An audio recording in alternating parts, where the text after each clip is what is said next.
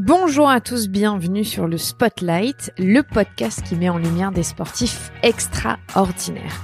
Alors je suis Clémentine Sarlat et j'ai hâte de vous embarquer avec moi dans cette aventure. Dans ce podcast, je vous permets d'en apprendre bien plus sur ces sportifs, leur personnalité, leur parcours et de prendre le temps de les connaître. Je vous emmène derrière le spotlight, là où ils se construisent, là où le rêve commence. J'espère que vous serez aussi émerveillés que moi en les découvrant d'une autre manière.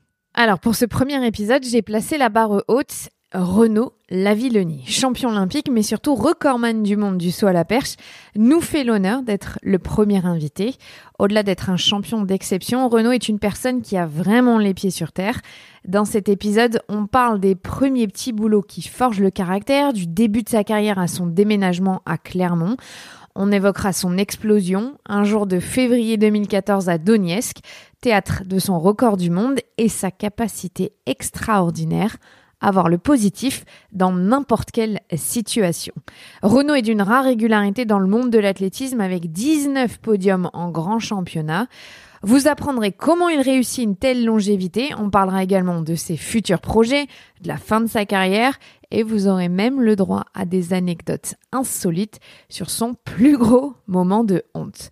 Je vous souhaite une très bonne écoute sur le Spotlight et si vous aimez cet épisode, n'hésitez pas à nous rejoindre sur les réseaux sociaux at le Spotlight Podcast. Très bonne écoute. Merci Renaud d'être euh, mon premier invité sur ce podcast.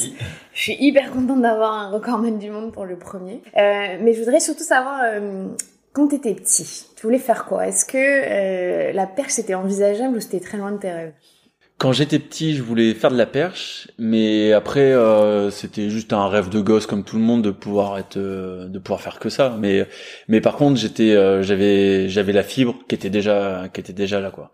Donc après, je savais que je voulais faire du sport et j'ai eu la chance de trouver la perche, qui fait que après bah, j'ai continué quoi en gros, t'as jamais eu un rêve d'enfant de dire je vais être agent immobilier. On a tous eu des rêves un peu euh, Non, j'ai eu un moment, euh, un moment où c'était, euh, c'était euh, comme quasiment tous les ados de faire pompier. mais après, ouais, ça m'a vite rattrapé. mais mais non, le reste, on va dire dans, dans l'absolu, les autres vrais métiers, j'étais pas vraiment attiré. Et euh, moi c'était vraiment le, contact avec le sport. Donc après quand j'ai grandi un petit peu c'était euh, peut-être entraîneur euh, enfin vraiment dans, ce dans ce milieu là mais euh, mais voilà tous les trucs un peu businessman et tout c'était pas c'était pas ma vocation à ce moment-là quoi. C'était le sport le sport le sport. Ouais c'était donc des fois c'était un petit peu trop le sport. Donc je me faisais on va dire gronder par mes parents parce que bah je pensais trop au sport et un peu moins à l'école. Et euh, après, ça m'a forcément joué des tours un petit peu parce que j'ai eu aussi la chance à un moment donné que le sport ait marché parce que s'il avait pas marché bah il aurait fallu que je travaille un peu plus et et euh, au moins pour apprendre et puis avoir un avoir un métier quoi. Mais euh, voilà j'ai eu j'ai eu la chance de d'avoir eu cette éclosion au bon moment qui m'a permis de bah, de continuer à travailler, mais d'une manière différente. Quand euh, tu étais jeune, évidemment, euh, t'as pas tout de suite euh, ni gagné ta vie avec la perche, ni été au top niveau. Donc, est-ce que t'as fait des petits boulots comme plein de gens, plein d'ados quand on a 16-17 ans Qu'est-ce que t'as fait? Ouais, et ben moi, quand j'étais j'étais sur Cognac. Et donc du coup, j'étais à la mise en bouteille dans une entreprise de cognac. donc j'ai fait ça deux étés de suite. Euh, donc euh, voilà, c'était, ça me permettait d'avoir un peu d'argent de poche et puis bah de, de pouvoir me euh, me payer euh, pas mal de trucs sur l'année quoi. Et donc j'ai fait ça. J'ai travaillé aussi dans l'entreprise de mon père et de mon grand-père qui était serrurier. Donc donc voilà, j'allais avec eux sur des dépannages et euh, etc. Faisais faire un peu de forge, euh, donc euh, des trucs assez manuels et, et donc ça m'allait bien. Et à l'époque, à la, la perche, j'avais j'avais juste le niveau pour aller au championnat de France chez les juniors. donc j'y jouais pas grand chose.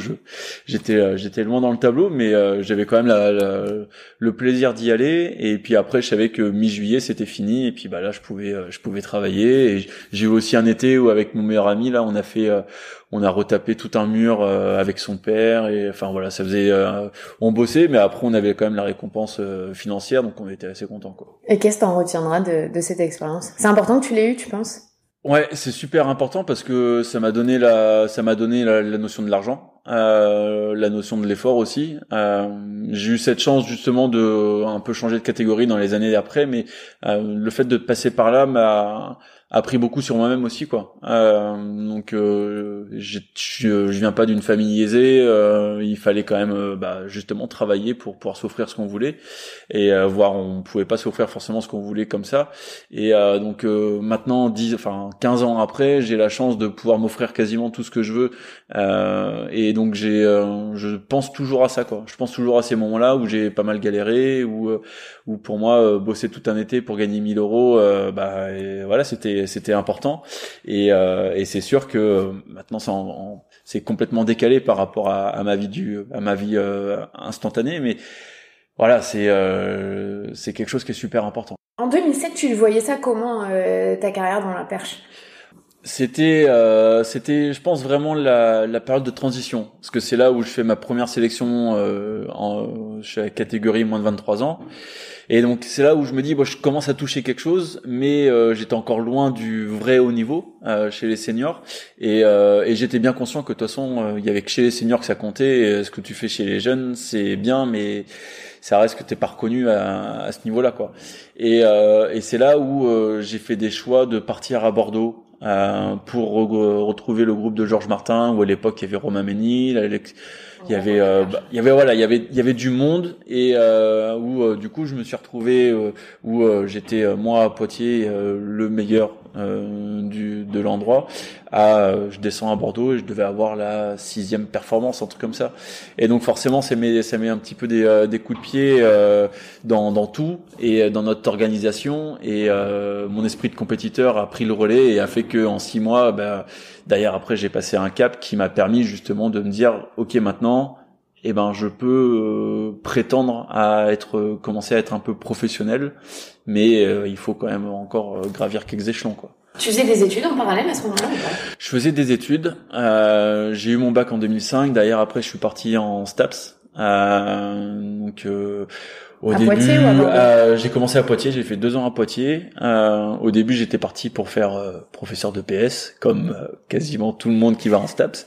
Et en fait, je me suis vite rendu compte que c'était vraiment pas fait pour moi, parce que euh, parce que en fait, surtout c'était trop intellectuel par rapport euh, par rapport à, aux vraies compétences et à la pratique et, et euh, tout le côté un petit peu humain euh, que qu'un prof a besoin c'était c'était vraiment pas pris en compte dans la dans la note.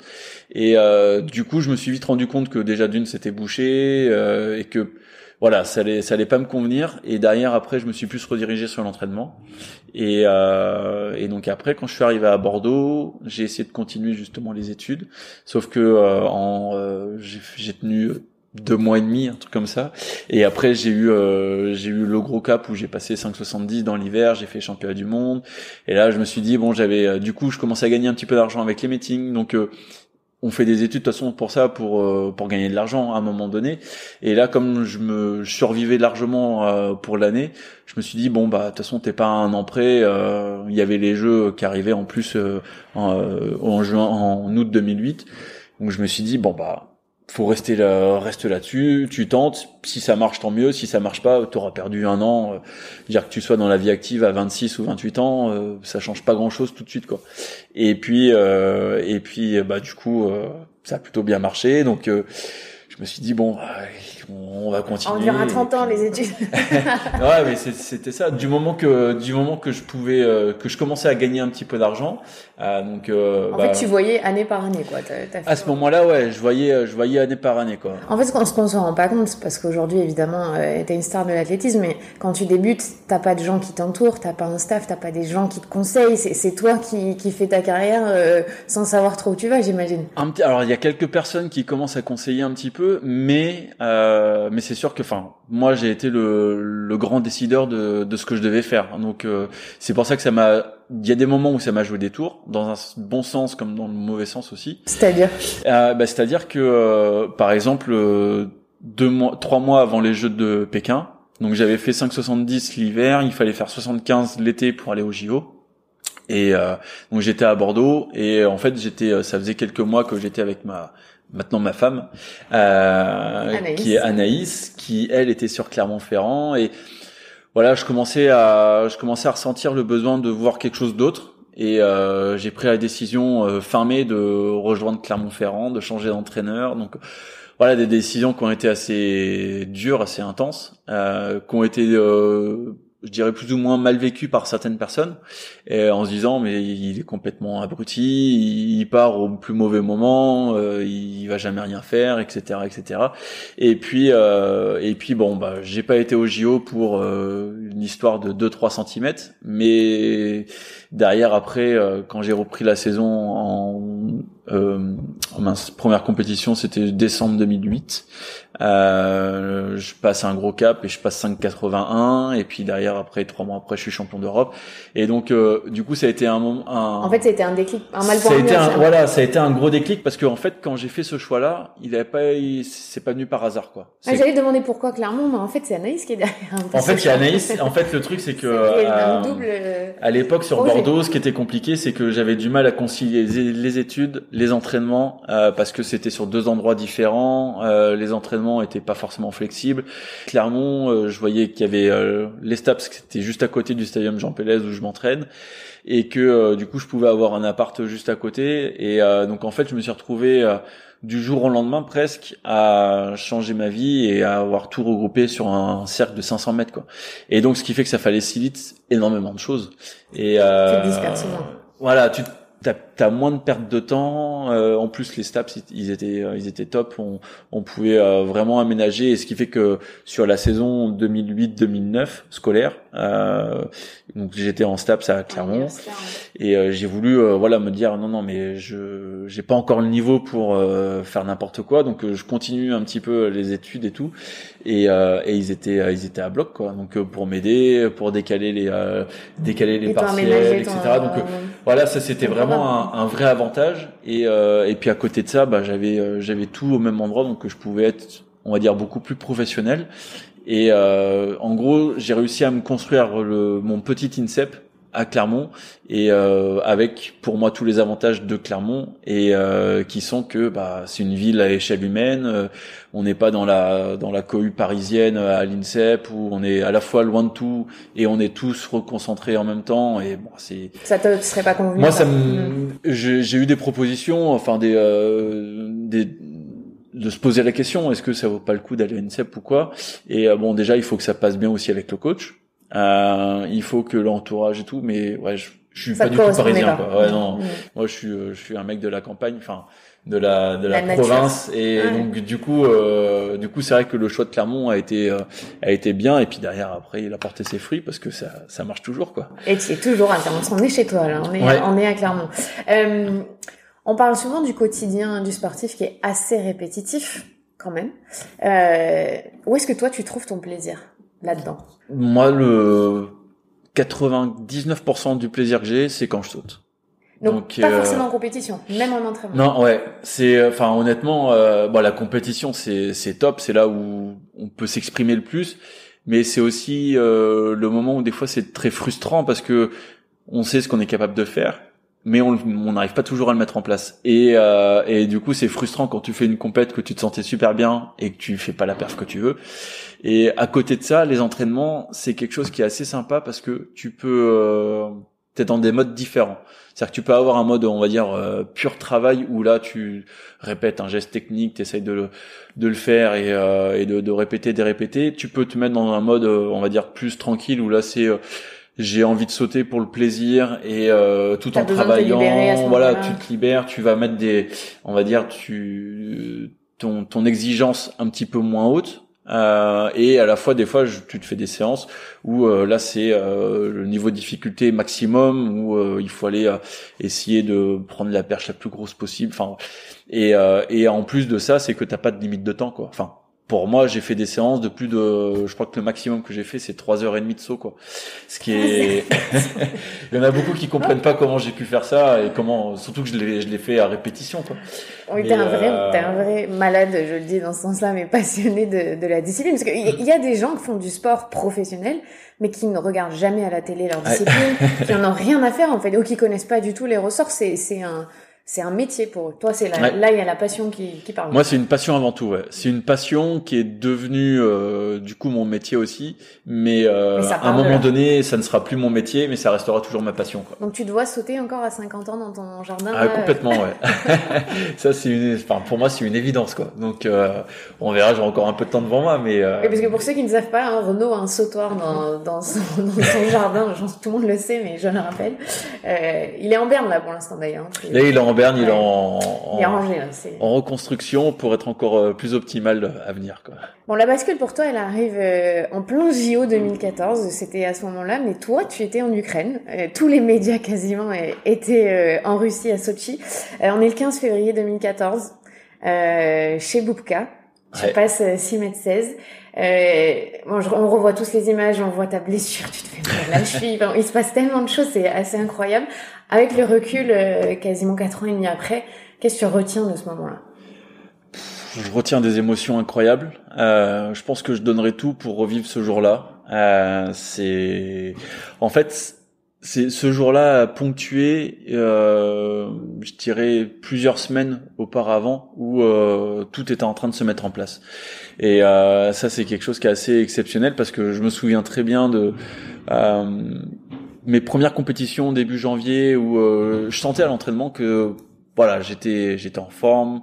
Euh, pour moi, j'étais persuadé que j'allais repasser, que j'allais battre mon record de euh, dans l'hiver, qui était à l'époque 6 m 03. Donc euh, voilà, j'en étais j'en étais persuadé que j'allais euh, que j'allais faire euh, que j'allais sauter à ces environs-là, sachant que un an avant, j'ai vu l'épisode Godporg au championnat d'Europe en salle où j'avais fait 6 m 01 et j'avais entre guillemets passé 6 m 07 et la barre était restée en haut, mais elle s'était logée au mauvais endroit qui a pas été homologué. Donc euh, pour moi, j'avais accord de au moins, euh, euh, rééditer ça quoi. Et euh, ouais, donc voilà, je savais que c'était mon potentiel. Et derrière, après, quand j'ai commencé les compétitions, j'en fais, je crois ma première, je dois faire 5,75, un truc comme ça, ou des réglages sur les perches. En fait, c'est une année où j'ai changé de, de, gamme de perches, j'ai pris des perches un peu plus longues, et il a fallu que je trouve un peu mes repères et il m'a fallu deux compétitions en fait. Et euh, donc j'ai eu la compétition à Clermont.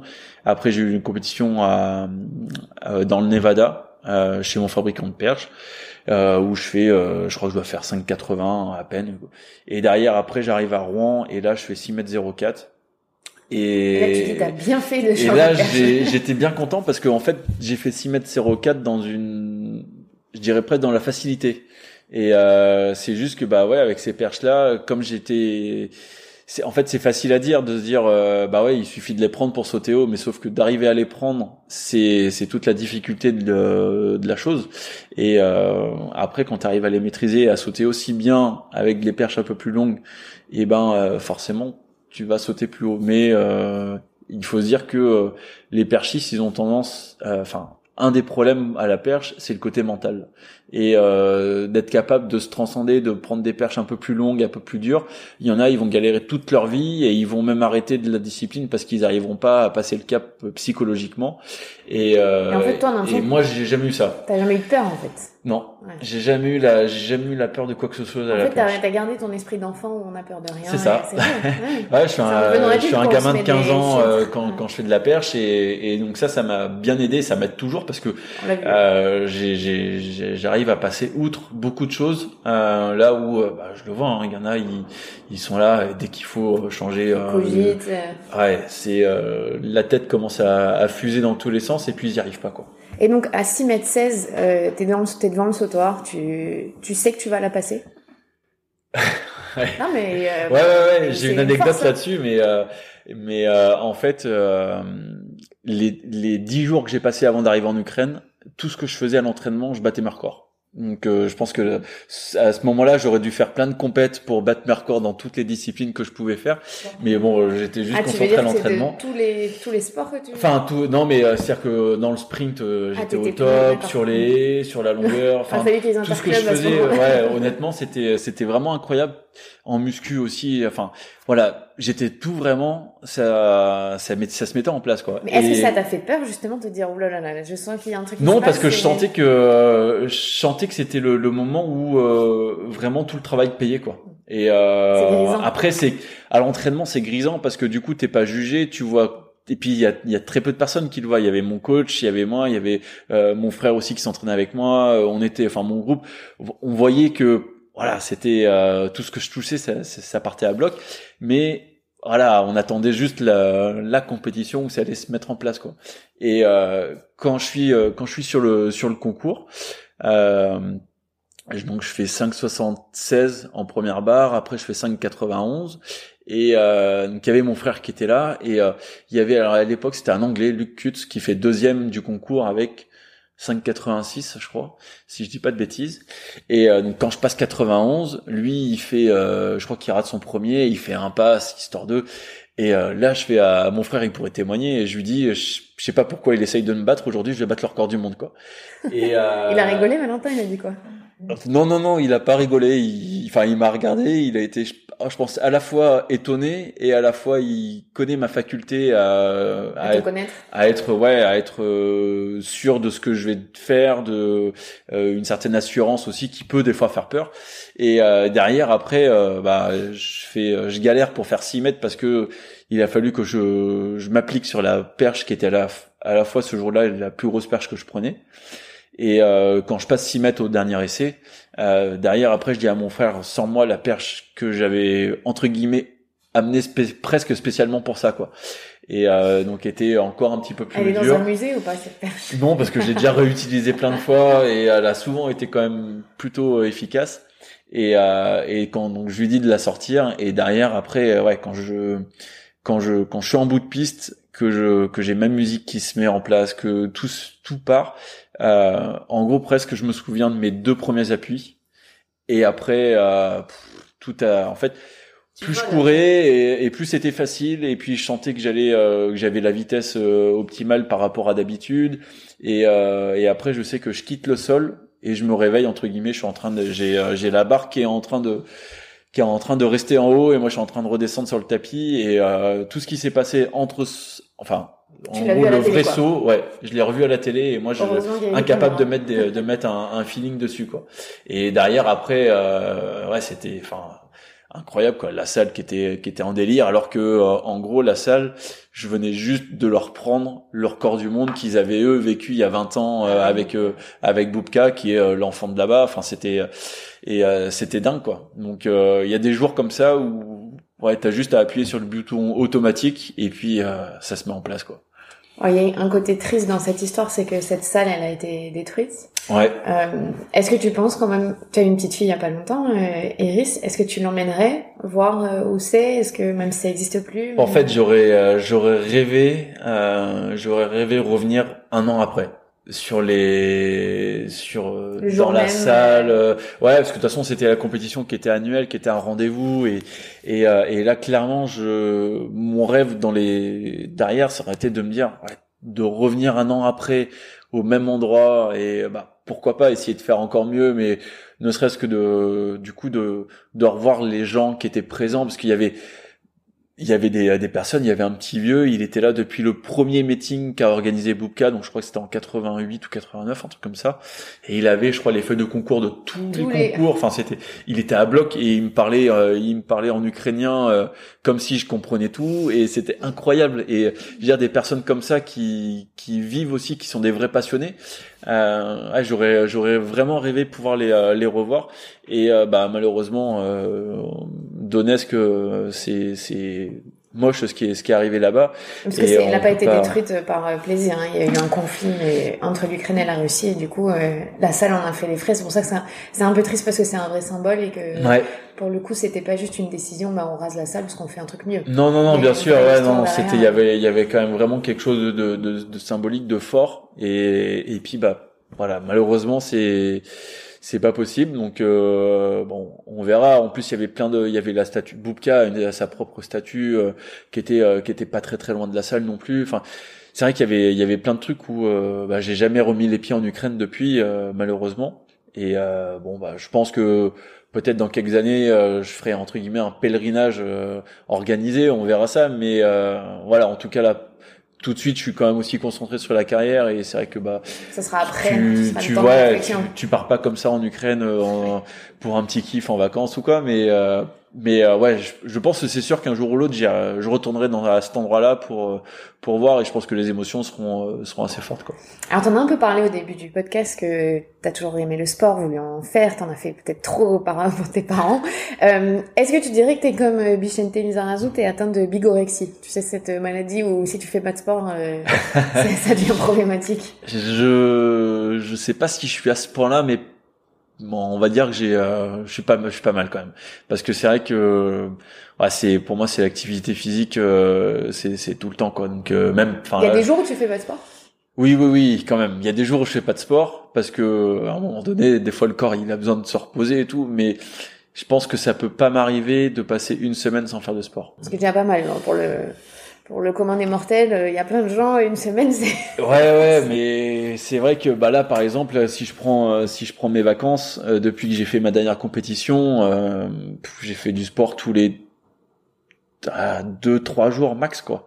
sachant qu'il y en a où j'ai fait du sport tous les jours pendant. Voilà, tu reviens du Rock d'Azur. Donc là, ouais, je reviens du Rock d'Azur où je j'ai fait j'ai pas mal pédalé. Euh, avant, je m'étais fait aussi un week-end aussi à, à, la canoë pour faire du surf et tout plein d'activités euh, aquatiques. Enfin, donc j'ai en plus la chance d'aimer plein de choses. Euh, donc entre euh, les sports nautiques, les sports mécaniques. Euh, vous ne savez pas, mais il y a, plein de, motos dans les Quand je suis arrivée, on voit que ça. Est-ce que tu t'es ouvert à d'autres disciplines pour t'améliorer à la perche? Il y a, y, a, y, a, voilà, y a le yoga, par exemple, pour ceux qui veulent s'étirer mieux. Il y a, j'en sais rien, moi, nager, faire du vélo, t'en fais. Est-ce ce serait quoi? Alors, en fait, j'ai eu, euh, j'ai intégré le, le, vélo dans mon programme depuis déjà pas mal d'années, euh, parce que tout simplement, j'aime pas courir. Enfin, j'aime pas courir. J'aime sprinter, mais j'aime pas courir et euh, je, je, déteste ça. Et euh, mais ça depuis. Minutes, bon. ouais, ouais, et encore, je peux, j'ai du mal quoi. Donc euh, c'est vrai que à un moment donné, t'es obligé quand même de faire ta préparation physique, de, de faire du cardio et tout ça. Et en fait, j'ai trouvé l'alternative avec le vélo parce que déjà, je trouve que c'est un peu plus enrichissant. Euh, au lieu de faire euh, en une demi-heure, au lieu de faire 2 kilomètres, bah tu fais 5-10 euh, kilomètres en fonction. Euh, C'était dans la nature et puis c'est surtout que tes articulations à son à son sauvé quoi.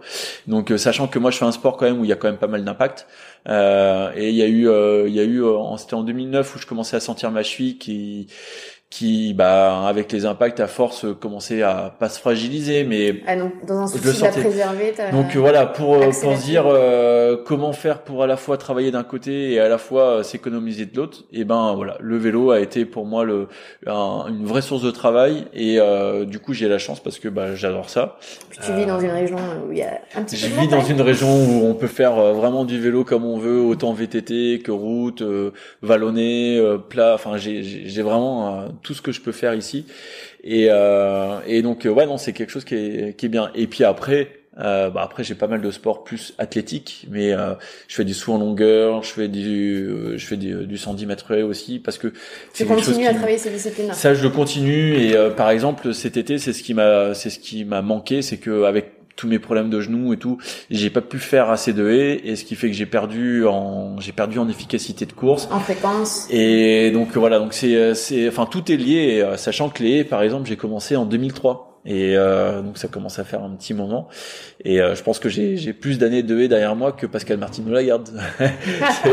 donc c'est assez, c'est assez marrant. T'as essayé de le défier un jour ou pas? Non, impossible. impossible. Il est beaucoup trop fort. Mais euh, après voilà, j'ai mon petit niveau qui est où j'en suis assez assez content. Et puis c'est surtout que ça me permet de, de travailler au quotidien euh, pour la perche et ça marche plutôt bien quoi. on voit pour l'instant ça t'a bien réussi. Euh, une carrière c'est jamais linéaire. Les gens mmh. ne voient que ce qu'on leur montre à la télé et, tes podiums. Euh, si tu devais réfléchir à la chose qui a été la plus difficile dans ta carrière jusqu'ici, ce serait quoi? Ou le moment ou un passage? Bah, je dirais dans la globalité, ce qui est euh, ce qui est le, le, plus dur et les gens se rendent pas compte, c'est que je dirais pas que c'est facile d'arriver au haut niveau, mais euh, ce qui est plus dur, c'est d'y rester. Et c'est-à-dire que euh, on le voit, en fait, on le voit beaucoup. Il y a des champions, euh, ils arrivent, ils, ils sont en pleine en pleine éclosion, ils gagnent une compétition et puis on met deux ans avant de les revoir à récupérer ce niveau-là et les gens sont à la fois alors des fois il y en a qui comprennent pas des fois il y en a qui disent oh non mais c'est bon il a fait son truc maintenant il repart à autre chose et et ou sinon ils sont habitués à ce que tu gagnes tout le temps voilà. Et donc ils sont déçus quand ça. Et donc euh, après voilà et, et ça c'est que ben, moi depuis 2009 j'ai été sur euh, bah, chaque année tous les podiums tout le temps. 19, je crois 18 ou 19, 18 ou 19 podiums, je, je, sais plus, pardon. et euh, mais du coup, c'est vrai que ça, c'est c'est quelque chose qui est pour moi le plus dur, c'est que euh, du coup, il faut que tu as un week-end enfin on va dire tu deux week-ends par an euh, les championnats en salle et les championnats en extérieur où mais euh, toute toute ton année est jugée quoi. Et donc là il faut pas te rater et sachant que euh, moi depuis plusieurs années c'est euh, je suis euh, presque tout seul contre euh, contre cinq cinq mecs.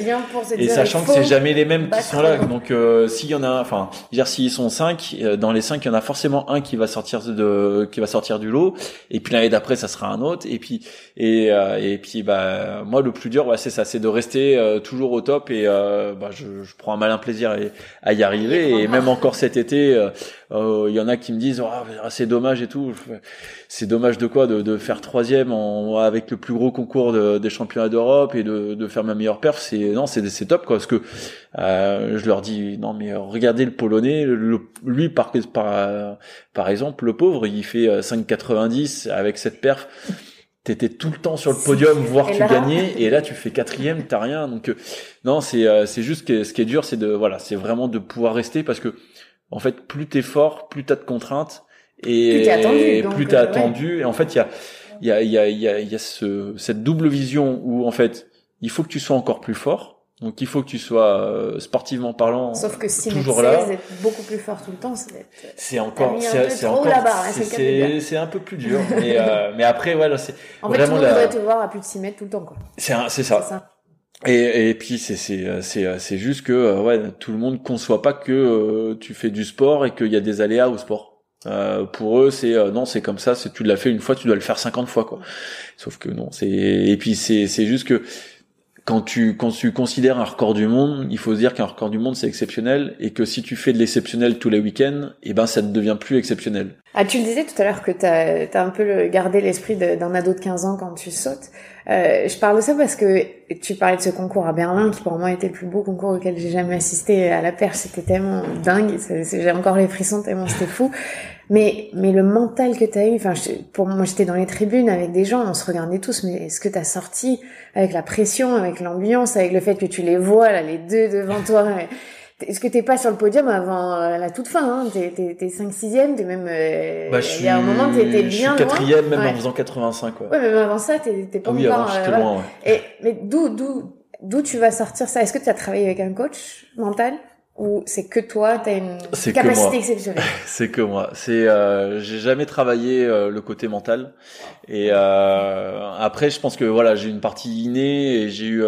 Euh, alors justement, j'ai euh, j'ai ma femme elle qui qui fait du saut à la perche. Alors avec la petite là, elle en fait un petit peu moins, mais à l'époque, elle en faisait. Elle avait des gros blocages et donc elle a elle a travaillé avec un un préparateur euh, mental pour euh, voilà aborder les choses et euh, cette personne je l'ai rencontrée je la connais très bien et en fait ce qui m'a mis la puce à l'oreille dans me dire pour me dire que j'étais dans la bonne voie c'est que tout ce qui lui enseignait c'est quelque chose que moi je faisais naturellement et donc voilà, je me suis vite rendu compte que j'avais les bonnes méthodes. Et c'est quoi, donne-en une, pour qu'on va pas t'enlever ton secret, ah, mais il y a un Une chose, c'est que, c'est que je, je vois toujours le positif avant le négatif. Donc toi, tu vois le verre plein et pas le verre vide. Ouais. C'est beau. Toujours. C'est toujours pour moi, il y a toujours, il y a toujours quelque chose à en tirer et euh, et donc euh, ce qui me permet de, du coup de pouvoir me projeter facilement et d'aller vers l'avant quoi. Mais euh, après, ce qui fait que à Berlin, euh, bon à Berlin, franchement, il faut il faut. Tu voyais le positif. Alors j'ai eu j'ai eu pas mal de galères. Euh, je me souviens à un moment, c'est mon dernier essai, bah en fait mon premier essai à 85 qui est mon dernier essai. Euh, je vois le tableau, il y avait le tableau qui était qui était là et je voyais mon nom septième 565. J'ai fait, fait mal. hein. je, je me je me dis oh, je me fais au fond de moi euh, Renaud t'es pas venu là pour pour faire septième, encore moins pour faire 65. Mais à la fois dans la galère dans laquelle je j'étais, parce que mes perches touchaient le tapis et j'étais obligé de m'adapter dans tous les sens. Euh, j'ai fait bah c'est ça pourrait être révélateur de ce que j'ai galéré, mais euh, mais je suis c'est c'est pas moi quoi. Et euh, et euh, du coup je sais le dessus à ce moment-là. À un moment à ce moment-là, je me suis dit de toute façon quoi qu'il arrive, tu t'as pas le choix, il faut passer. Et euh, j'ai la chance de ressentir énormément le, le- la, perche, tout ce que je fais, et que mes heures de saut euh, de, depuis, que depuis te que, j'en fais, à ce moment-là, ça m'a servi. Et, euh, et je pense que j'ai, je sais que j'ai une personne qui a été bluffée de ce que j'ai fait. Et pourtant, il faut, je pense que je l'ai jamais bluffé auparavant. C'est mon coach, Philippe, qui là, après le concours, il me dit, je, je sais pas comment t'as fait. Je, Il fait, j'ai beau, ah non non non, il, il sait, bah il- en fait il me connaît quand même vraiment bien, il sait ce que je suis capable de faire au quotidien. Euh, j'ai, on a, on- il a assisté à, à des séances où où euh, je l'ai pas bluffé, mais je lui ai Ouais. montré vraiment mon potentiel quoi. Ouais, donc faut mettre la barre très haut avec lui pour aller Et ah ouais ouais, franchement pour le pour l'impressionner, faut faut vraiment Faut- envoyer faut quoi. faire le meilleur concours Parce euh, que et c'est un peu ça. Et là, il m'a dit, mais je je je sais pas comment t'as fait pour pour sortir ça et et euh, et ouais, ça m'a. Je sais que sur le coup, ça m'a ému parce que parce que venant de lui, c'est voilà, il sait ce par quoi je suis passé, il sait ce enfin ce à quoi été confronté sur ce jour-là et euh, la perche que j'ai utilisée, c'est enfin c'est une perche que j'ai utilisée. Euh, euh, qui était censé être là juste pour l'entraînement et jamais je pouvais faire des compètes avec et là je fais ma meilleure perf enfin c'était des- tout ça réuni fait que euh, voilà c'est à un moment donné euh, ben, quand j'ai le cerveau qui est, qui est prédisposé pour euh, me battre en compète jusqu'au bout quoi qu'il arrive. Et euh, et ouais c'était c'était juste incroyable. Après euh, honnêtement je suis content d'avoir euh, d'être ressorti avec une médaille de ça. Mais euh, j'aimerais bien avoir un peu de repos sur les prochains concours quand même C'est parce que c'est, hein, c'est enfin, quand même intense. avec, Ouais, c'est enfin c'est pas parti pour oui et non parce que si on regarde après dans la saison, euh, ouais, il y a rien eu d'autre. Enfin, Oui, mais je veux dire, s'il y en a un par an déjà. Mais voilà, après voilà, il y en a il y en a un par an, mais euh, une chose est sûre, c'est que les concours vont être toujours très intéressants. Euh, après. je- Peut-être que je me trompe, mais je pense pas qu'il faille sauter 6 mètres à chaque fois, tout le temps, tous les week-ends et tous les championnats pour euh, pour gagner quelque chose. Mais en tout cas, ce qui est sûr, c'est que euh, il faut sauter haut. Et ça, c'est et puis après, c'est le côté tactique euh, qui Ah qui, ressentait prend le vraiment qui prend avait- vraiment le dessus quoi. Donc euh, là, quand, je- enfin, je me souviens très bien, je me replace, je passe 85 au premier, je me replace, mais je me dis putain, là, je suis quatrième. J'ai déjà, euh, c'est quand même balèze. Derrière, après, Piotr, Mondo et, et euh, Timor qui font 90 au premier, ce qui fait que même si je passe 90, je suis toujours quatrième. Donc à ce moment-là, bah ça sert à rien. Donc il faut faire 95. Et là, heureusement, il commence, à- il commence à y avoir des échecs. Il y a que euh, donc Piotr rate, Mondo passe, Timor rate. Et là, euh, je saisis l'occasion, quoi. Je passe et euh, et même même moi, je pense que j'y croyais, j'y croyais à moitié, quoi. Parce que j'ai jamais sauté aussi haut avec cette perche. Enfin, Parce que j'allais dire, quand tu sautes, pour ta, moi j'étais dans les tribunes, donc j'ai vu, il y avait une espèce de soulagement de, de, de dingue sur chez toi. T'étais dans un état Ah ouais. de, c'était- Bah là, après, je me dis que de toute façon, je-. Ouais, je pouvais. Quand je passe 95, euh, déjà, je, je me dis bon, ouais, c'est c'est bon. Je me suis repositionné, j'ai re- repris euh, repris la main sur une médaille au moins. Et euh, et à la fois, je, je, je me dis mais comment j'ai fait avec ça, quoi? Parce que c'est j'ai jamais sauté aussi haut comme ça. Et et euh, et puis voilà, c'était c'était le feu, quoi.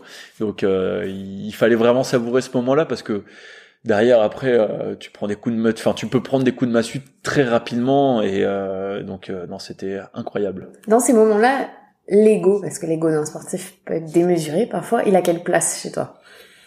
T'es dans une bulle, dans un, un- quelque chose de très différent, particulier de ta vie de tous les jours ou pas du tout? Ouais, ouais, ouais. C'est quand même euh, quand je suis sur un stade, je je, je suis pas pareil que quand je suis dans la vraie vie, quoi. Mais c'est tout le monde est, enfin, c'est c'est comme ça pour tout le monde.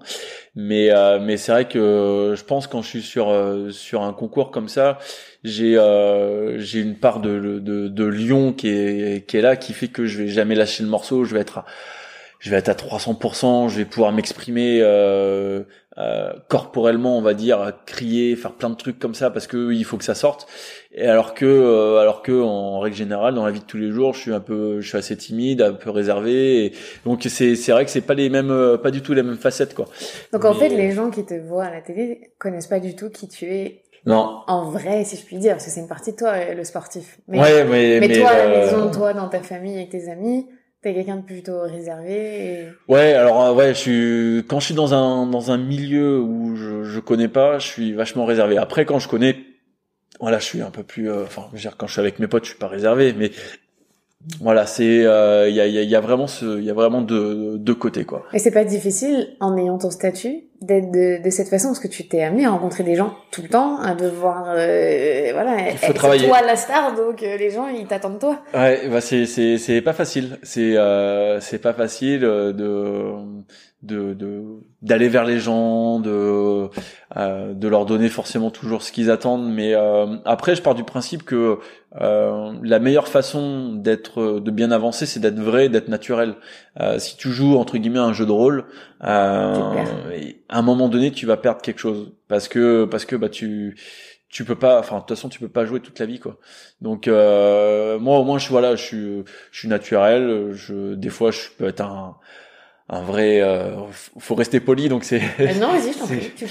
tu peux non mais un vrai con euh, un vrai con ça c'est c'est facile. Je l'ai été euh, je l'ai été euh, beaucoup plus par le passé. Je pense que euh, le fait d'avoir ma petite fille aussi m'a pas mal euh, pas mal aidé à à m'ouvrir et à aller euh, à aller de l'avant sur pas mal de sujets.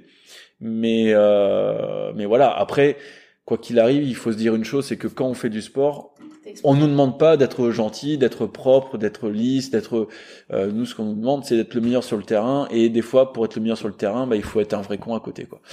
Et euh, donc c'est c'est vrai, dire, oui, que mais c'est c'est pourtant. C'est ambivalent comme C'est la vraie, ouais, c'est c'est c'est la réalité, quoi. Donc, euh, on- Monsieur propre euh, dans tous les états, non, ça peut pas marcher. Ou alors, c'est que tu peux pas être le Ou meilleur, tu quoi. joues, ou tu joues un jeu. Ouais. Et il y en a qui le font. Donc il y en a qui le font, mais euh, il y en a pas beaucoup qui le font en étant les meilleurs des meilleurs. Et euh, donc euh, c'est, faut garder à un moment donné son entité. Et, et puis c'est ce qui fait aussi la force euh, d'avoir une force de caractère. euh, c'est c'est ce qui donne les atouts, quoi. T'as parlé de ta petite fille euh, Iris. C'est une question que on pose systématiquement aux femmes. Et donc je me suis dit dans le podcast, je vais la poser systématiquement au papa. Ça a changé quoi dans ta vie d'avoir un enfant? Elle a, elle est née en juillet 2017, donc elle est toute Ouais, bah déjà en plus elle est née le 14 juillet, donc très patriote. Euh, ça a changé que euh, jusqu'avant j'avais tendance à être un peu euh, désorganisé, on va dire. Euh, et je sais que l'arrivée de ma fille m'a obligé à être beaucoup plus organisé parce que bah le là pour le coup le hasard n'a pas n'a pas sa place du moins dans les premiers dans les premiers mois de sa vie euh, c'est elle la priorité euh, on- donc du coup il y a eu des avantages, il y a eu des inconvénients. Euh, forcément, l'avantage c'est que bah, c'est plus facile de dire non parce que bah il y a la petite fille à s'occuper et que bah du coup on a un, prétexte solide et les gens du coup ah oui non mais là c'est vrai que si vous avez une petite fille euh, on comprend quoi. Alors qu'avant ils comprenaient pas pour une autre raison. euh, donc c'est vrai que ça c'est assez euh, c'est assez marrant. Mais euh, à côté de ça bah voilà il faut euh, il faut savoir gérer forcément euh, la première des questions, c'est les nuits, La fatigue. Euh, la fatigue, le stress et tout ça. Donc euh, j'ai eu la tu chance. te déplaces beaucoup aussi. que- Ouais, je me déplace beaucoup. Donc euh, bon, j'ai eu la chance quand même qu'avec ma femme, ça s'est quand même dans l'ensemble plutôt bien passé. Euh, Iris a été euh, à partir de de cinq ouais quatre cinq mois, elle a commencé à bien faire ses nuits. Donc euh, du coup, pour nous à la maison, c'était euh, c'était pas trop trop compliqué. Euh, juste que maintenant, là, elle a 15 mois, c'est une pile et euh, et Elle donc c'est. je pense que ouais, elle a pris de, elle a pris du caractère, elle a pris de, elle a pris pas mal, mais mais après voilà, c'est c'est plein de vie et puis c'est surtout que euh, tu relativises. Enfin, moi, je sais que j'ai appris à relativiser énormément de choses quoi. Et euh, c'est sûr que à aucun moment je pourrais dire que le sport est passé en deuxième ou troisième plan parce que c'est toujours pour moi une de mes priorités mais euh, c'est vrai que la vision de la vision d'avoir une fille à la maison, d'avoir quelqu'un sur qui bah maintenant tu es obligé de te positionner en exemple euh, de, de de et puis ouais ce, ce côté paternité où euh, ça ça chamboule pas mal d'émotions quoi. Donc c'est vrai que tout le monde connaît le, bah, le, le, le, baby blues pour les femmes parce que euh, je pense que tout le monde tout le monde l'a vécu ce côté hormones etc mais euh, c'est vrai que chez les hommes on le vit aussi. Enfin moi je sais que j'ai eu j'ai eu des périodes où euh, ouais tu tu prends sur toi t'es euh, t'es un peu à fleur de peau t'as des émotions qui sont là qui sont super intenses et et euh, parce que tout ça parce que tu te rends compte que euh, ta vie va changer quoi forcément et que t'as quelque chose qui qui a en fait qui est très très important et surtout qui a pas de prix quoi. Euh, donc euh, quoi qu'il arrive, je veux dire, ton enfant, tu t'en, t'es capable de faire tout et n'importe quoi pour. Et euh, alors que des fois c'est complètement stupide.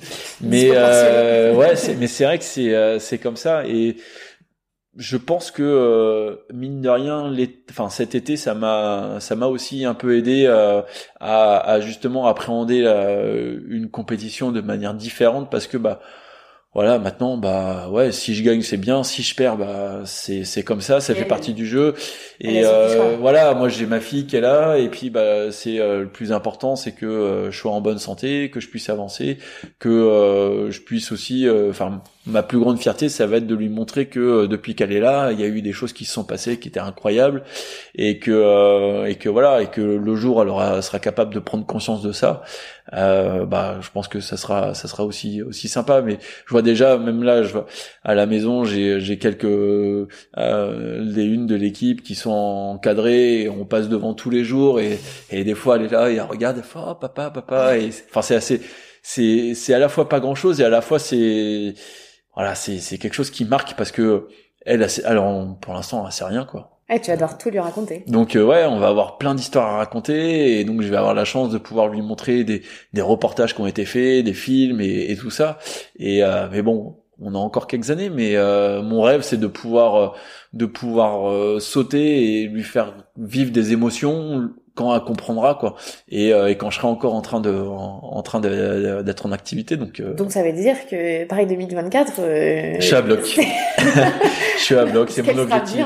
ah ouais bah dans 2024 ouais à l'âge de comprendre et l'objectif voilà c'est qu'elle puisse me qu'elle puisse me voir sauter et de de de, de voir de l'émotion euh, au travers ses yeux ça doit être ça doit être incroyable quoi. Et donc justement qu'est-ce que tu aimerais qu'elle retienne de ce que tu as accompli Iris parce que je ne voudrais pas dire que tu es vieux, mais voilà, t'as as, 32 ans, ta grande carrière, elle est, ouais. il va rester les meilleures années, on va dire, c'est mm-hmm. celle dont tu vas profiter. Donc, qu'est-ce que tu voudrais qu'elle retienne déjà de ce qui s'est passé? Est-ce que le record du monde, c'est le truc le plus important ou pas? Ça en fait partie, mais il y a, mais j'espère que je vais avoir des trucs encore importants dans les années à venir. Donc, euh, euh je pars du principe que euh, voilà, un record, c'est c'est quelque chose qui est euh, incroyable. Sauf que même si c'est utopique, mais on peut le perdre à tout moment euh, dans l'absolu. Alors que mais mon titre olympique, mes médailles, euh, enfin tous tous mes titres, toutes mes médailles internationales, je, je, vais, je vais jamais les perdre. Et, euh, et je pense que c'est plus par rapport à ça où voilà, c'est euh, ce côté où euh, capable de surpasser et de d'aller au bout de ses rêves en fait euh, tout le temps. Ouais, c'est vraiment c'est de c'est euh, moi une des une des priorités, c'est euh, surtout qu'elle fasse quelque chose qu'elle aime. Et, euh, et quand quand t'as l'amour de ce que tu fais, bah derrière tu peux tu te retrouves tu te trouves de la force que tu serais pas capable d'imaginer quoi. Et, euh, et donc forcément tout le monde nous pose la question est-ce qu'elle va faire de la perche etc. Fait ouais bah honnêtement enfin moi je sais que je je rêverais qu'elle en fasse parce que parce que voilà j'adore j'adore ce, ce sport et que c'est je je serais je pense que je serais le plus heureux mais après je veux dire si elle veut pas en faire et qu'elle veut faire autre chose ah, c'est c'est pas grave hein. du moment qu'elle fait quelque chose qu'elle aime et qu'elle puisse euh, s'épanouir là-dedans c'est c'est le top. Moi je je trouve qu'il y a rien de pire que de voir des, des parents qui vont forcer des enfants à faire à faire une activité parce que ils ont la lubie de ça. Et euh, alors que le, le, gamin il en a rien à faire. Lui euh, ce qu'il veut c'est faire autre chose ou quoi. Et, euh, et voilà moi je, je préfère qu'elle fasse quelque chose même si elle est moins bonne et qu'elle fasse à bloc parce qu'elle adore plutôt que de faire quelque chose où elle est bonne mais qu'elle prend pas de plaisir et qu'à un moment donné bah elle va enfin elle va elle va tout jeter euh, d'un revers et puis au final ça sera un échec quoi. C'est ce que tu as eu la chance de vivre. C'est ce que j'ai eu la chance de vivre et, euh, et c'est pour ça que je c'est aussi quelque chose que j'essaye de transmettre aussi euh, quand, quand on me demande beaucoup sur euh, quelles sont les valeurs à transmettre pour les jeunes etc et c'est vrai que moi, je suis pas du genre à dire euh, allez allez là où vous êtes le meilleur non c'est aller là où vous faites le plus plaisir. Parce que généralement si tu te fais le plus plaisir tu mets plus eh ben, de travail ouais t'es es, capable de t'impliquer beaucoup plus. Et euh, je dirais indirectement, il y a, y a, des chances que tu puisses devenir aussi très bon dedans. Euh, alors que j'ai côtoyé, énormément d'athlètes euh, qui justement font ce, ce font du sport pour ce côté métier euh, parce qu'ils ont des facilités, du coup ils, ils font et puis sauf que le jour où euh, ça marche plus, ils balayent tout et puis ils vont faire d'une autre vie et puis en fait leur vie de, de, de sportif euh, pour eux c'est c'est du passé et c'est limite s'il y en a ça les a ça les a pas marqués quoi. Donc euh, toi tu le vis vraiment à 1000% ouais je trouve que je, enfin ouais je suis sportif à 100% et c'est et c'est comme ça que comme ça que pour moi ça marche le mieux quoi. Tu crois que ça a fait peur à tes parents quand euh, ils se sont rendus compte que ça allait être ça ta vie? Sans savoir ce que alors en fait ça a été euh, ça s'est passé euh, ça s'est passé ça n'a pas été brutal non plus. C'est à dire que déjà d'une j'ai toujours fait du sport j'ai euh, donc euh, j'étais dans les études et en fait le fait est que euh, mes parents, ils, à partir du moment où j'ai eu 18 ans, où je suis passé à la fac et tout, ils m'assument, enfin ils m'assumaient pas beaucoup quoi. Euh, c'est, essayé de faire le maximum justement pour euh, pour euh, pour pas avoir besoin d'eux.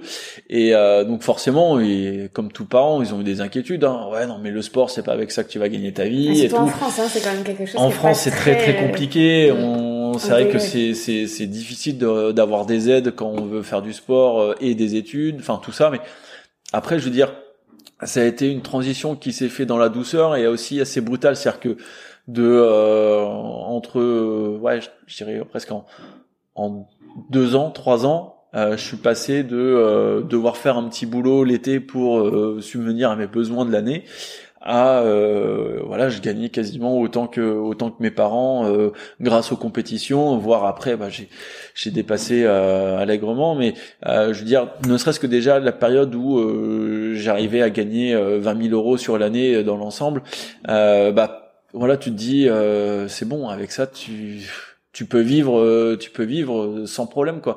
Euh, même si c'est pas il faut quand même compter et pas faire n'importe quoi mais euh, après il savait que j'étais pas quand même quelqu'un de, de dépensier qui faisait n'importe quoi avec mon argent et et, euh, et donc ce qui fait qu'il y avait quand même une certaine assurance quoi. Oui ils étaient pas plus inquiets que ça. Non non c'est juste que je parle de ça comme tu l'as souligné on est en France on serait aux États-Unis la question ne se poserait pas parce que faire du sport c'est dans leur culture. C'est ça. Chez nous être sportif ça a quand même un côté euh, qu'on dénigre beaucoup finalement. Ben chez nous, ce qui est très compliqué, c'est que euh, si tu veux faire ton double projet à la fois sport et à la fois études, alors le gouvernement a mis en place un pacte de performance. Ils ont, euh, ils, ils, se sont rendus compte que ce serait Ils sont penchés sur le projet et ils ont vu qu'il y avait quand même des vraies défaillances et que. C'est la reconversion surtout qui pose problème. C'est ça, mais euh, le truc c'est que moi je l'ai vécu aussi. Hein, euh, T'arrives et puis la fac on te dit ouais non mais c'est le sport c'est bien c'est mais c'est mais euh, non il faut que tu sois euh, là pour les examens et tout.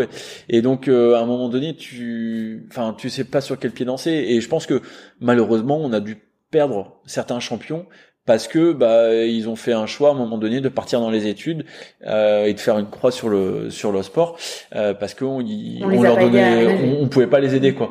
Et après euh, évidemment la question de l'après euh, ça c'est tout le monde se la pose euh, j'ai la chance maintenant, bah, avec le, le, statut que j'ai, de pouvoir avoir des propositions, euh, je dirais très facilement, et puis euh, bah, aussi d'avoir gagné pas mal d'argent qui me permet bah, d'avoir euh, un petit peu de côté, et puis de, de, le fait de pas le dépenser n'importe comment fait que voilà quand tu sais que la première chose c'est que où c'est que tu vas mettre ton argent bah, Dans un premier temps, tu le mets dans ta maison parce que bah, dans un premier temps, il faut avoir une maison pour vivre. Et puis après, bah, tu fais des placements euh, importants, mais euh, tu vas pas jouer au, euh, tu vas pas jouer à la roulette pour essayer de gagner de l'argent. Enfin, c'est des, trucs qui sont qui sont très bêtes, mais mais ça reste que du coup, voilà, tu as une certaine assurance et, et puis après bah tu travailles un petit peu sur ton image pour faire en sorte que bah, des entreprises puissent euh, t'utiliser dans le dans, dans l'avenir et, euh, mais là tu parlais de quelque chose d'hyper important tu disais il faut se faire plaisir. Est-ce que tu penses que tu vas pouvoir trouver une deuxième passion à hauteur de ce que tu as là avec la perche dans ta vie d'après? Alors j'ai j'ai déjà quelques trucs en tête ah euh, j'ai déjà quelques trucs en tête déjà je sais que euh, bon le jour où j'arrête définitivement le la compétition, le, parce que la perche. Le haut niveau, je dirais pas la compétition, mais vraiment le haut niveau. Mais on va te retrouver aux interclubs euh, chez les seniors. je suis pas, euh, c'est pas, c'est pas improbable que je que je, je, refasse des compétitions après, mais voilà, après peut-être avec, on va dire moins d'ambition et tout ça, mais euh, dire que à un moment donné, je vais considérer que euh, la perche ne sera plus ma ma source de revenus euh, mon métier, j'en ferai peut-être toujours du côté ludique, et, euh, et, donc ça sera le moment de faire autre chose. Et euh, donc ça, t'as quelques idées déjà. Je sais que j'ai déjà des idées. Euh, déjà, j'ai j'ai pas envie de commencer à travailler direct. Euh, parce que j'ai la chance de, de, de pouvoir euh, me le permettre.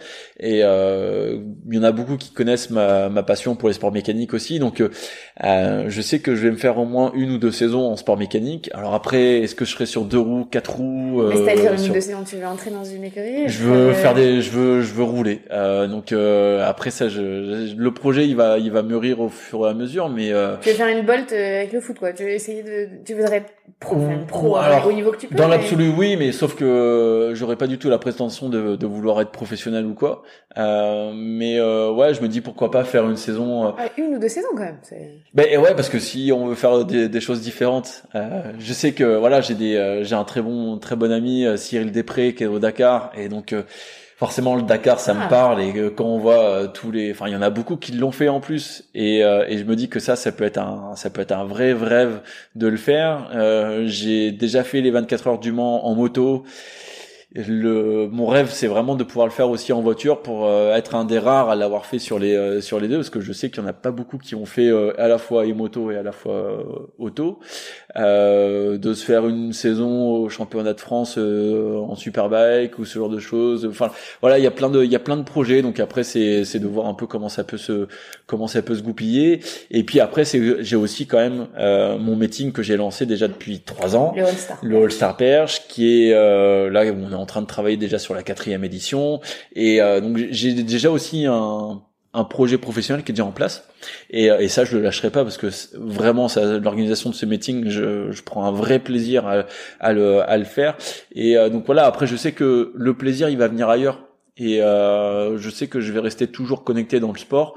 Euh, après voilà, je sais pas, je sais pas ce qui se proposera à moi. Et je sais qu'une chose, c'est que ce qui, ce qui peut être proposé en 2018 ne sera peut-être plus proposé en 2025. Et, euh, et à la... 2024, c'est la deadline. c'est sûr que 2024, de toute façon, j'y vais. Mais si jamais 2025, je me sens encore bien. quel âge en fait en 2024 De 38. 38 d'accord. Ok, non, mais c'est, c'est. Après, voilà, le, le truc, c'est qu'il y en a beaucoup qui comprennent pas de se dire pourquoi, euh, pourquoi faire du, pourquoi faire des championnats si tu peux plus les gagner. Et euh, parce que non, mais il y en a, en fait. Pardon, c'est que j'ai fait une tête. Euh, non, mais c'est il y en a, il y en a qui, en fait, qui se disent que euh, avec mon niveau, je ne peux aller sur des compétitions que pour gagner. Si je peux pas gagner, ça sert à rien d'y aller mais parce que ils comprennent pas en fait ils comprennent pas le truc et, euh, et je sais que euh, en gros moi je suis plus en mode euh, tant que je gagne je joue mais pas gagner au sens euh, propre plus gagner au sens euh, de se faire plaisir, en fait. quand t'as eu le, le, scénario de Berlin tu peux pas dire j'arrête. Ah oui non non mais jamais de la vie jamais de la vie. Et puis même j'ai eu des scénarios qui ont été des fois durs. J'ai eu des scénarios qui ont été extraordinaires. Et euh, dire pour tout ça jamais je pourrais me dire non j'arrête ou quoi. Donc euh, il y a eu un moment dans ta carrière où tu as eu, ça a été trop dur tu dit je, je, je, pense à arrêter? Jamais. Jamais. Jamais. Donc euh... Euh, moi personnellement j'aime le sport parce que au-delà de la performance sportive c'est les émotions que ça procure euh, je pense que la, dernière émotion de dingue que j'ai eue c'est le concours que tu as fait à Berlin est-ce que c'est la même chose du côté des sportifs? Ou c'est que nous le public qui ressentons ça? Bah, ça dépend du sportif. je pense que ouais, tout le monde n'a pas la vision, la même vision, mais euh, moi je sais que je j'adore les. En fait, je crois que je me suis fait cette réflexion après les championnats à Berlin, où euh, je me demandais en fait pourquoi j'aimais tant les championnats, pourquoi j'aimais tant mon sport et tout. Et euh, je sais pourquoi je c'est difficile des fois euh, durant toute la saison. Euh, c'est pour vivre des émotions comme ça quoi. Et euh, parce que à Berlin, j'aurais pu j'aurais pu vivre tout ce que j'aurais voulu durant toute la saison. reste qu'un concours comme ça, c'est ça te prend au cœur et puis c'est ouais ça ça prend le dessus sur beaucoup de choses quoi. Donc euh, ouais moi j'adore le sport et euh, après je suis voilà je je rate aucun match de l'ASM quand il joue euh, j'ai quelques la moto GP c'est pareil je regarde et je suis je suis je suis à bloc quoi. Et je suis euh, quand je regarde ça je suis le je suis comme un, un fan normal quoi. Je suis pas le le, le Renault sportif il, il existe pas c'est le Renault fan de fan de moto donc fan de rugby. donc je ressens énormément et après je pense que j'ai en plus l'avantage de connaître euh, la voie, ce par quoi on y arrive. Et, euh, et c'est pour ça que voilà, c'est euh, c'est pour ça que j'aime bien passer du temps avec les joueurs de l'ASM parce que bah, on vit le même truc. Euh, et euh, bah, avec les désillusions qu'ils ont pu avoir dans les années précédentes euh, et le, le titre qu'il y a eu en 2017 aussi a fait que voilà, tu sais que euh, bah, le sport c'est pas c'est pas toujours tout beau quoi, c'est pas toujours facile, mais que euh, mais que quoi qu'il arrive, eh ben euh, tu tu signes pour ça parce que parce que t'adores. T'adores ces émotions, t'adores ces échanges, c'est cette cette vie sportive est, est juste incroyable quoi. Il y a des sportifs qui disent qu'ils bloquent un peu tout le, pas l'entourage mais voilà le bruit. Je parle du bruit en disant la presse, les médias, les réseaux sociaux pour pas être affecté de ce qui peut se dire sur eux. Est-ce que tu le fais aujourd'hui? Est-ce que tu l'as pas fait avant? Est-ce que tu le fais toujours pas? Comment est-ce que toi tu vois ça Je le je le fais plus ou moins. C'est-à-dire que j'aime j'aime bien quand même regarder ce qui se dit euh, parce que ça avant ou après? Tout le temps. Ah avant, pendant, après.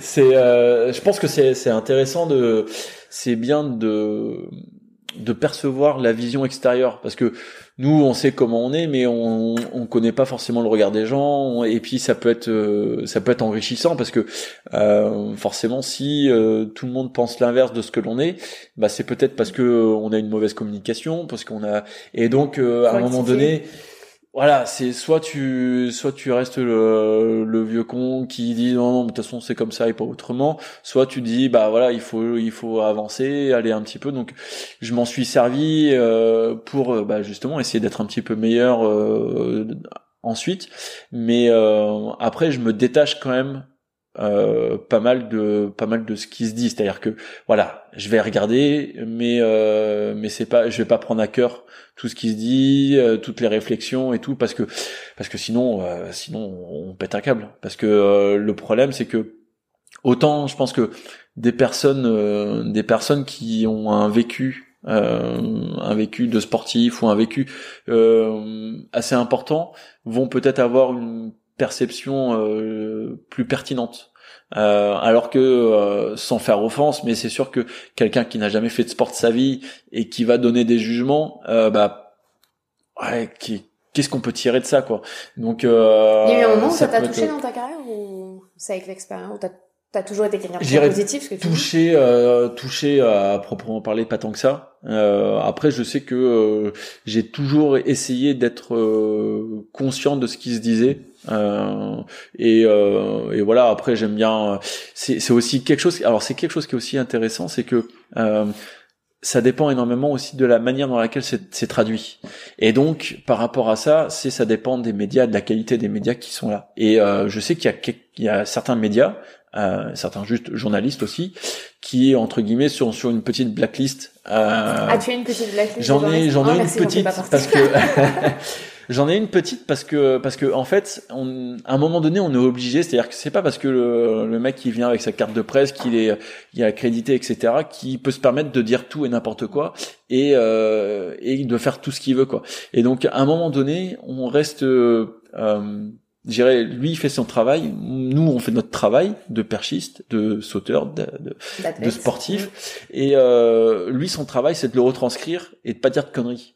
Et euh, s'il veut dire que des conneries, et eh ben à un moment donné, pourquoi j'irai euh, travailler avec lui si pour au final euh, il va faire dire de toute façon que ce qu'il veut?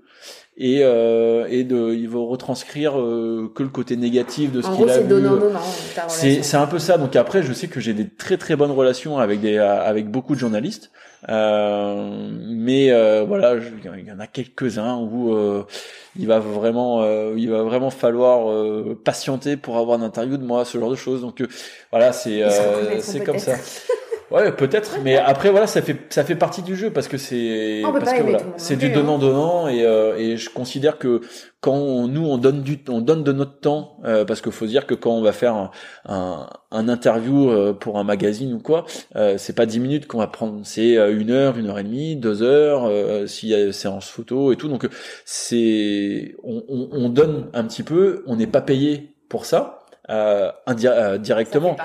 Indirectement, on l'est parce que nos sponsors euh, ont besoin de, ont besoin aussi qu'on mette en avant euh, notre image. Mais je veux dire directement, on ne touche rien de, on touche rien de, du journal. Et euh, à côté de ça, si c'est pour sortir que des choses qui sont négatives, euh, quel est l'intérêt? Et donc euh, derrière, après, c'est pourquoi lui, euh, eh ben, il va continuer à mettre, euh, en gros, à à salir un petit peu l'image que nous on veut donner euh, si c'est pour que euh, à côté euh, tous les messages qu'on veut passer ils passent pas quoi donc euh, voilà c'est je pense que je considère que le je suis pas journaliste j'ai pas fait école de journalisme et tout mais euh, pour les côtoyer beaucoup on sait vraiment faire la différence entre un bon journaliste et un mauvais journaliste parce que euh, C'est qui on, Vous en parlez entre vous? Les athlètes, ouais. Bah les les athlètes, les managers, les tous ceux qui sont dans notre entre alors je dirais Notre pas de notre côté, mais voilà de, de notre entourage parce que on est là pour euh, on est là pour euh, faire en sorte que notre sport soit bien véhiculé. Alors après si on fait des conneries, bah aussi ça doit être dit, euh, c'est c'est évident mais euh, je veux dire faut pas faire passer les sportifs tous pour les mêmes abrutis et et, et tous les et puis c'est surtout que en fait le problème c'est que les médias on peut jamais leur taper dessus parce que bah Maintenant, t'as les réseaux sociaux aussi pour faire voilà, il y a que il y a que les réseaux sociaux, mais bon, c'est quand même assez récent. Mais euh, ça reste que nous, euh, si on passe à côté de notre euh, euh, de notre compétition, et ben bim, on sait qu'on va avoir la sanction. Non, mais Un journaliste, euh, si si il fait un un, un, article tout pourri, euh, il il y a peu de chances qu'on va lui taper dessus quoi. Et euh, donc voilà, c'est un peu ce décalage où euh, bah, à un moment donné, non, le, le monopole, il est pas que d'un côté. Et, euh, et donc c'est c'est pour ça que c'est intéressant aussi de travailler avec des avec des médias parce que euh, bah il n'y a pas que eux qui peuvent nous apprendre des choses. Il y a aussi nous à, leur apprendre un petit peu la vision que là qu'on a la perception et et, euh, et de, de pouvoir euh, comprendre de, de comprendre à chacun comment ça doit comment ça peut bien se passer quoi Non, je retiens, euh, je retiens la, la, la leçon. mais le fait que tu sois là à la maison fait que déjà t'es pas sur la blacklist C'est intéressant parce que c'est quelque chose aussi dont nous, on doit avoir conscience en tant que journaliste, Mm. euh, le rapport qu'on a avec vous. Et je pense, et je suis d'accord avec toi, que c'est donnant-donnant. ouais bah ouais, ouais. Euh, On peut pas euh, être euh, pas proche des athlètes, mais être dans une relation où on veut obtenir des choses de vous si nous, de notre côté, euh, on, C'est évident. on est toujours dans la même posture. Est-ce que tu pourrais me raconter le moment le plus embarrassant de ta vie? Je avoir, ouais, si, j'en ai un, c'est une anecdote qui est assez drôle. Et, euh, je, pense sur le coup, enfin, sur le coup, c'est assez, euh, c'est un peu embarrassant, mais en fait, c'était euh, sur mon premier stage national, euh, donc c'est, on monte ça en 2007. Euh, on était, euh, on était en Martinique avec, donc, il y avait que les perchistes, que des, quasiment que des mecs. Et, euh, et en fait, on était dans un dans un hôtel où c'était all inclusive, donc euh, les soirs, euh, forcément, il y avait quelques cocktails. euh, et euh, moi, comme à l'époque, déjà, j'étais jeune, j'avais pas tendance à, enfin, je buvais quasiment pas, donc euh, un verre, deux verres, et puis ça pesait, ça pouvait vite faire n'importe quoi. Et l'anecdote, on l'a raconté encore à mon mariage, donc c'est pour ça que c'est assez frais.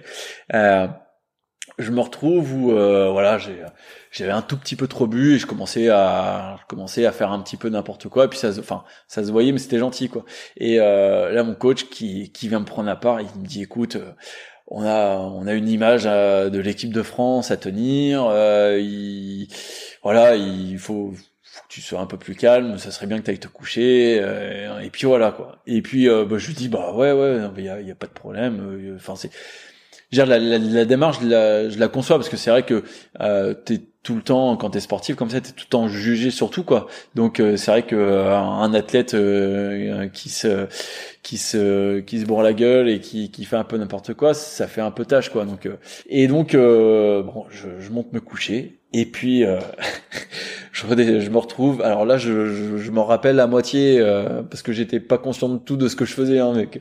et en fait je me retrouve à redescendre cinq minutes plus tard complètement à poil dans le bar et, euh, et, et donc là forcément il y avait il y avait aussi enfin il y avait des gens quoi. Et euh, donc là j'arrive et mais heureusement que les réseaux sociaux n'existaient pas à l'époque ouais c'était c'est à l'époque parce que sinon ça aurait ça aurait fait un carnage.